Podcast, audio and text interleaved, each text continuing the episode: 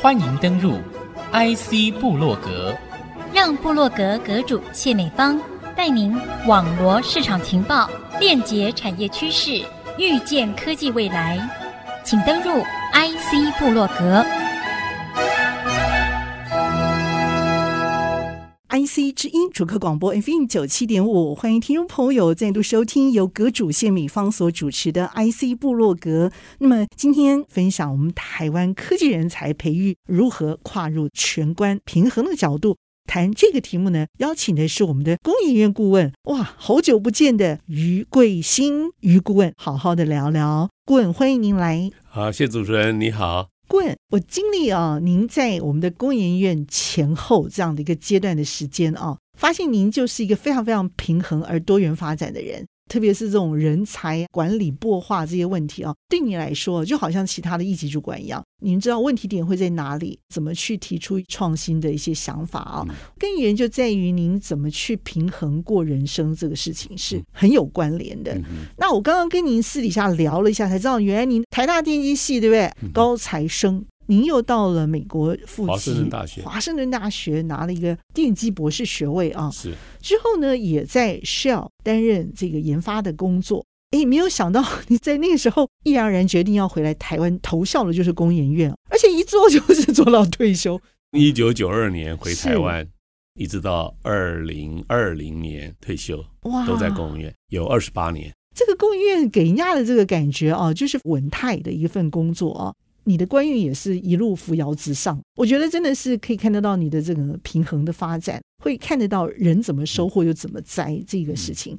但我们话说从头，那时候你怎么会想要回来工研院？好像跌破很多人的眼镜，对不对？是那个时候我在美国的 Shell 可排石油公司工作，其实是很稳定的一个工作，在 Shell 里面有一个研发单位。那我是在里面一个电脑 （computer science research） 的 department 工作。那我本身就叫做 computer scientist，就是电脑科学家。然后在那边工作也很稳定，然后收入也很丰富哈。因为你知道，Shell 可排石油工，他，的收入是很高的，因为每天所有人都要加油嘛，他就可以赚很多的钱。对员工的薪水是很慷慨的。但是呢，我那个时候呢，有一个机会回台湾，因为我的同学有一些在台湾发展嘛。他们就邀请我回工院演讲，介绍当时的光纤通讯。那个是一九九零年代，光纤通讯是非常热门的。突然之间用光纤可以传讯息，我是在做这一方面的研究，所以他们就找我演讲。了不起耶，我们现在才在用，你们那时候就已经开始做开发。我在工院做了两个演讲，分两天做了两次演讲，好像在替他们上课一样。回美国之后，同学就写了一封信说，工院很欢迎我。要不要回来工作？等等等等等，是这样。同学当时是在电子所担任所长吗？那位同学后来就是公务院院长，叫做徐觉明。他是我徐觉，我们有提到你的名字。是。然后呢，那我后来我就考虑，那因为我是虔诚的基督徒，所以像这么重大的决定，我一定都会祷告。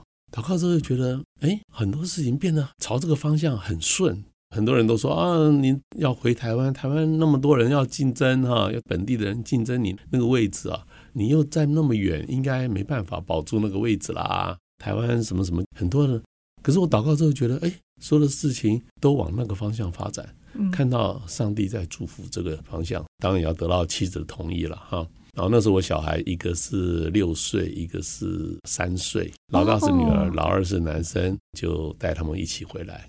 回来担任的角色就是在工研院的那个时候，我一回来是在工研院的电通所担任一个组的副组长。那那个组就有将近一百人哦，所以一个组是很大的。我们那个时候的第一大所啊，是。所以之后呢，您反而到了这个我所认识您的时候，您是担任协理的这个角色了。我最后退休前六年是担任协理。那在那个之前，在电动者期间，我有一段时间被借调出来担任电脑中心的主任。后来回去担任电通所，继续担任电通所组长。组长之后，后来又借调到经济部担任技术处的顾问。两年之后回到工院，然后后来担任气化研发处、气研处处长。后来又被借调到经济部担任一个办公室的主任两年，然后回来，然后再继续担任产业学院的执行长。哦，红乌之后接产业学院的执行长，然后做了三年之后，后来就被升为协理。工营院就是往往有这样的很好的一个跨域的斜杠人生，就是转为计划管理还有人才培育的管理阶层。我觉得你的后势一直很稳，要怎么样的管理才能够做得好？要分两个部分来解释。我先讲我自己的价值观或者说人生观角度，再来谈谈我如何应用在人事管理的原则。我先讲我自己的生活原则，就是刚刚主持人您所讲的，很平衡。很平衡是什么？因为我是基督徒，圣经教导我们，生活有很多很重要的事情。人生不是只是有工作而已，人生你还有家庭，你还有你的信仰，所以你要把时间分配。你一天就有二十四小时，八个小时睡觉时间扣掉，只剩十六小时。上班你至少扣掉八个小时，有的时候剩下的时间其实没有很多，你还要照顾家庭。像我们刚回台湾的时候，小孩都还很小啊。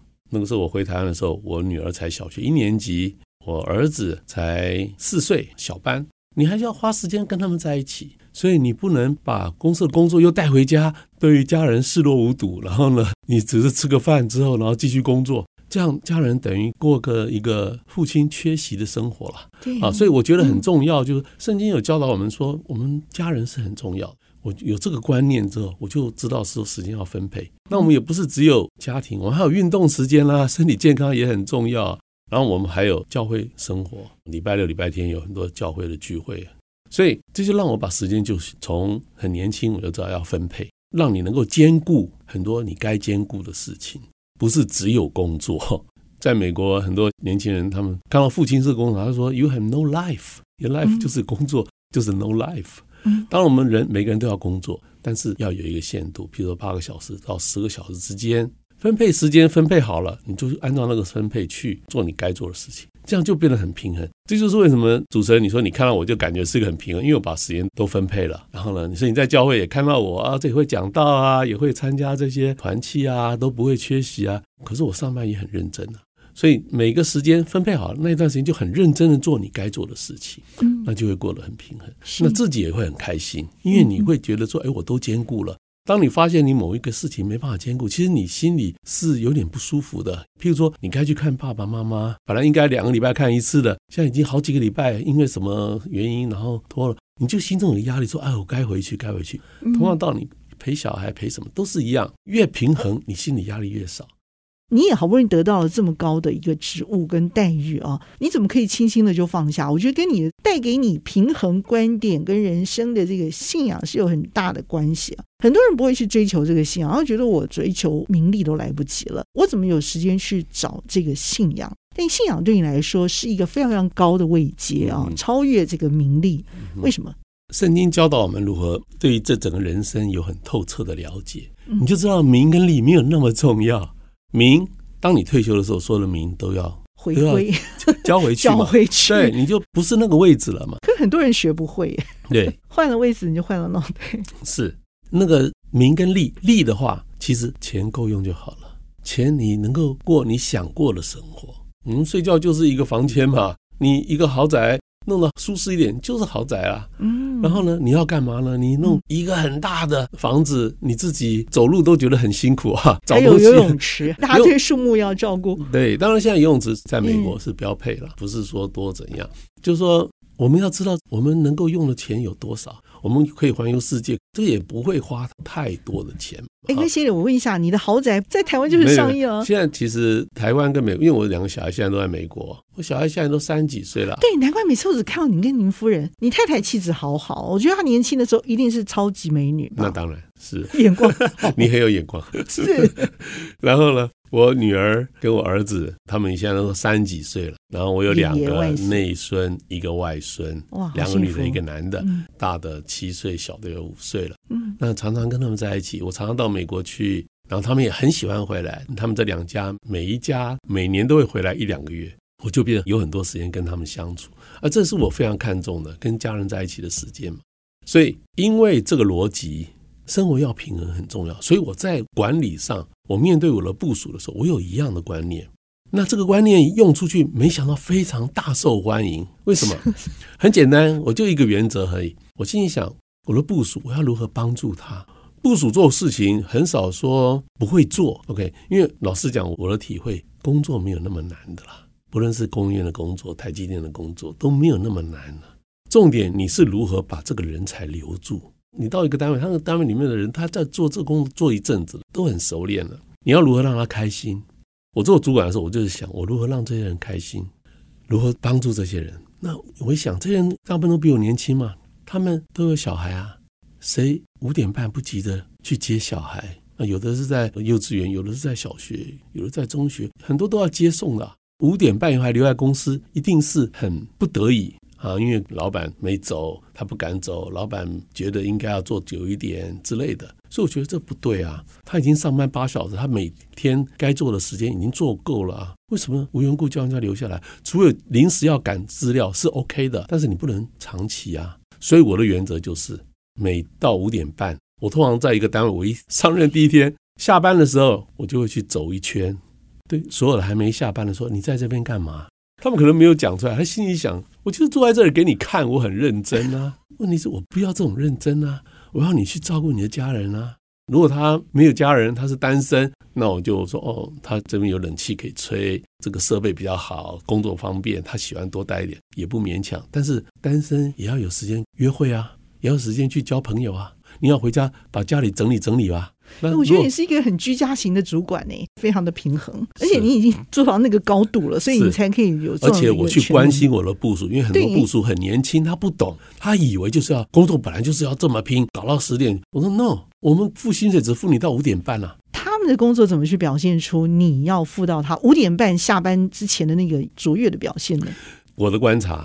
其实每个人八小时都可以做很多事情，你做快一点。很多人是觉得，反正我没办法准时下班，我每天都搞到八九点，我就给他慢慢做。其实浪费自己的时间。没错，那其实一天一整天做的工作内容也没有增加。所以我通常就是第一天我这样走了一遍，哈，跟每个同仁一个一个问，哎，你为啥在这里啊？嗯，然后他说都会讲，我说没没事就可以回去了。嗯，我讲讲一遍后，他们都。第二天就不用再讲，因为他们都懂了。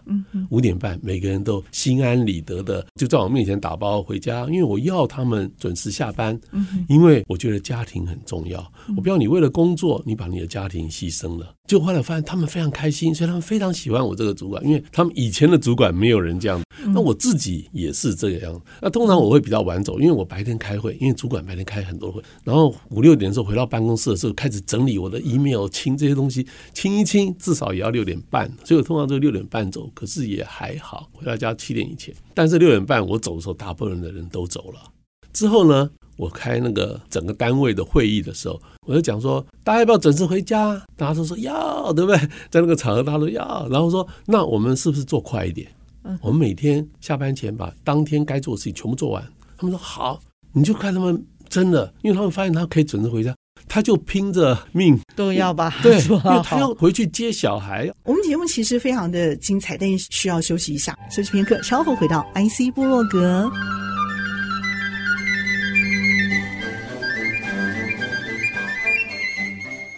欢迎你再度回到 IC 部落格。那么今天和听众朋友透过工研院余贵新于顾问分享我们台湾科技人才培育如何跨入全关平衡的角度这个主题，我就遇到过一个 director 啊，他在我底下，那时候我是执行长，他的部门都很晚下班，八九点，工研院大部分单位都还蛮准时下班的，我就觉得奇怪，有什么这么严重？结果我发现那个部门呢，有四十几个人，离职率很高。他每年就有百分之十几，别的部门都很准时下班，但他离职率只有百分之五以下，嗯，好奇怪啊，百分之十几，或者说我就问他，我说怎么了？他说哦，没办法，因为园区的薪水比较高。然后有一天我在教会里面，就有一个人跑来跟我讲，哎，执行长，执行长，他就说我以前就在这个单位嘛。我说那你现在在哪？我说我在业界啊。我说你为什么不待在公务院呢？他说待在公务院一样很晚才能下班。那我不如到业界，业界就是习惯性，整个业界都是很晚下班的。嗯，但是业界至少钱多一点啊。对啊，你落到公务院，所以我才发现，原来公务院最大的吸引人是可以准时下班，因为现在年轻人不见得那么缺钱，嗯，他们缺时间。嗯哼，所以喜欢有多一点自己时间的人，他就觉得公务院是一个很好的公司，因为他可以让我准时下班，不必像园区那么多的股票什么东西。其实每个月薪水不见得公务员会比较低。业界还有股票，还有什么东西？公务员是靠奖金啊，年终奖金啊，绩效奖金这些。公务员已经有四季的奖金了耶，对现在对，现在就是总收入也不见得会太低啊。但是这个很厉害，是。后来我一问，他就是那个部门，那个加班的部门，我就知道了。原来人家不是你的 director 讲说，因为园区薪水高，不是，是你不让人家回家嘛。我就跟他讲，你能不能让你的部署早点回家啊？他说做不完，做不完。我说怎么可能做不完？我知道他们的业务没有什么做不完，做快一点就做完啊。问题是他就坐在那，每次下班他就不走，就坐在那边，做到他故意的。我就说，您为什么不回家做？他说我家没有网络。我想说，Director 家里没有网络，什么时代了？怎么可能？那我也不能逼他在家里装网络嘛。然后我就想，我说晚上你总要吃饭嘛，吃饭的时候你就先到餐厅去吃嘛，吃完再回来加班嘛。但是你不在的话，那一个小时大家就走光了嘛。我就这样跟他讲。过了几天，后来我发现他还是没有办法改变。我的办公室就是他们部门的楼上，我每次下班就会走过，所以我六点半下班，他如果还一堆人在那边，我就知道他们没有准时下班。然后呢，我就说这样子，今年你的考绩就只看一个，你的同仁能不能准时下班？厉 害厉害，不过你这也太有创意了吧？我没办法，我没办法说服他，我只好用这样子。我知道他是一个使命必达，他很认真的一个主管，他是用这种使命必达的态度来做他的业绩。他说哦。好，那几点？我说五点半啊，五点半准时啊。他说好。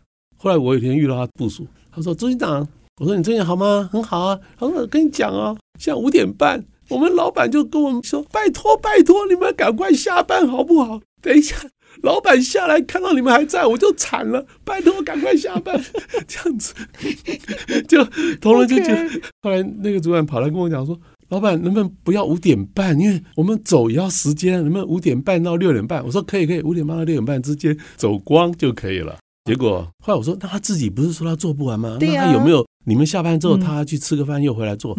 部门同仁说有一两天他这样子，但是后来发现周围都没人，就也没有了。原来他也要有人陪他，他否则一个人做他也很孤单，所以他也就回家了。所以他变成也准时下班。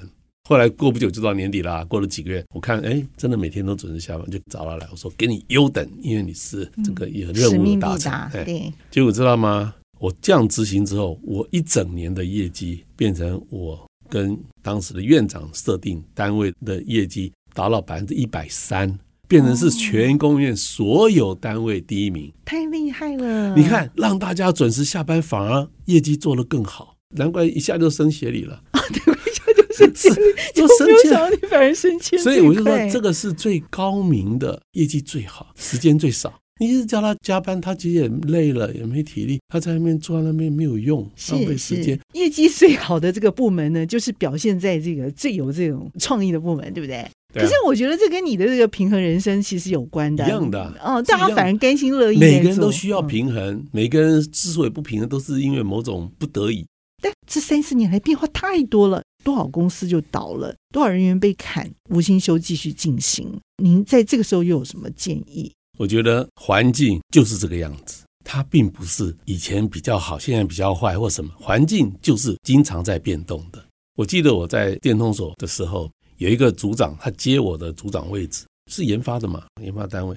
我记得他接上任之后，大概半年吧，就来跟我抱怨说：“你知道吗？人员流动很快，因为公务院的研发人员都是技术人才嘛，又是电通的，对，经常就有人来挖角啊，然后就不断要训练新的人，跟我抱怨说：我这样的人都不能稳定啊，我怎么做研发工作？我当时跟你讲的说要达到什么目标，我可能没有办法。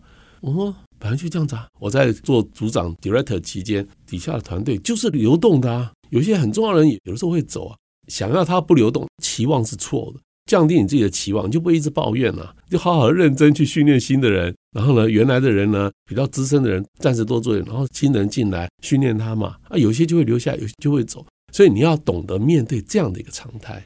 整个社会的经济也是一样，它就是经常有起有伏的。你要懂得面对这样的，而不是在那边很慌，说啊，现在今年景气很不好，希望年底能够起来，那年底又不起来，你要怎样？我们不要有这种错误的想法，你要知道说，这本来就是常态，有弹性的。对，你知道最坏的景气 always 会等在那里，对不对？对，当你心态正确的时候，你不会恐慌，你安定部部署看你的表情，看你的神态，他也安定。而且很重要的就是说，你要想你的部门尽量人人的流动不要那么多，就是我刚刚讲那一招啊，让他们能够兼顾他的家庭嘛。不容易，因为一般人会觉得那是平常的表现，但是你把它做到极致。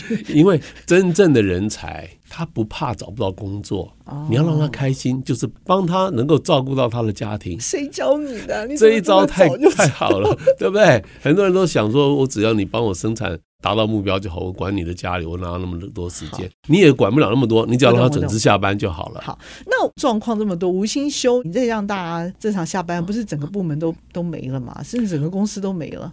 呃、无薪休假，你是甚至被裁员怎么办？是你这个都是不一样的题目。无薪休假表示公司还在，表示他还有一些生意。OK，他只是有一些人的薪水可以不要支出，随时准备回来，因为订单可能快回来了，是这样子。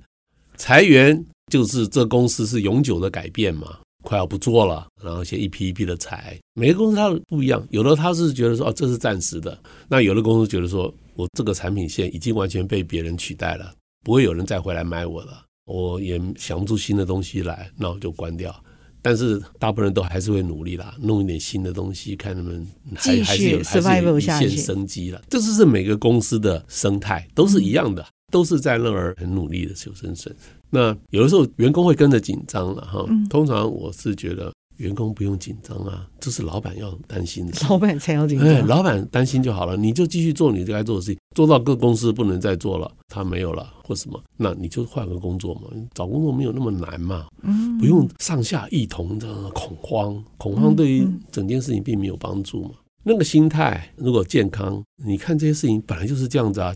同样道理，整个公司面对整个景气的起伏。就是你老板要做的啊！你要不要做一点新的东西？这个产品没有生意了，做另外一个，这是你的决定啊！部署员工，他只是帮你执行而已嘛，不需要让员工一起卷进来恐慌。谢谢我们的余贵幸余顾问，谢谢 IC 部落格，我是谢明芳，和大家 say goodbye，拜拜。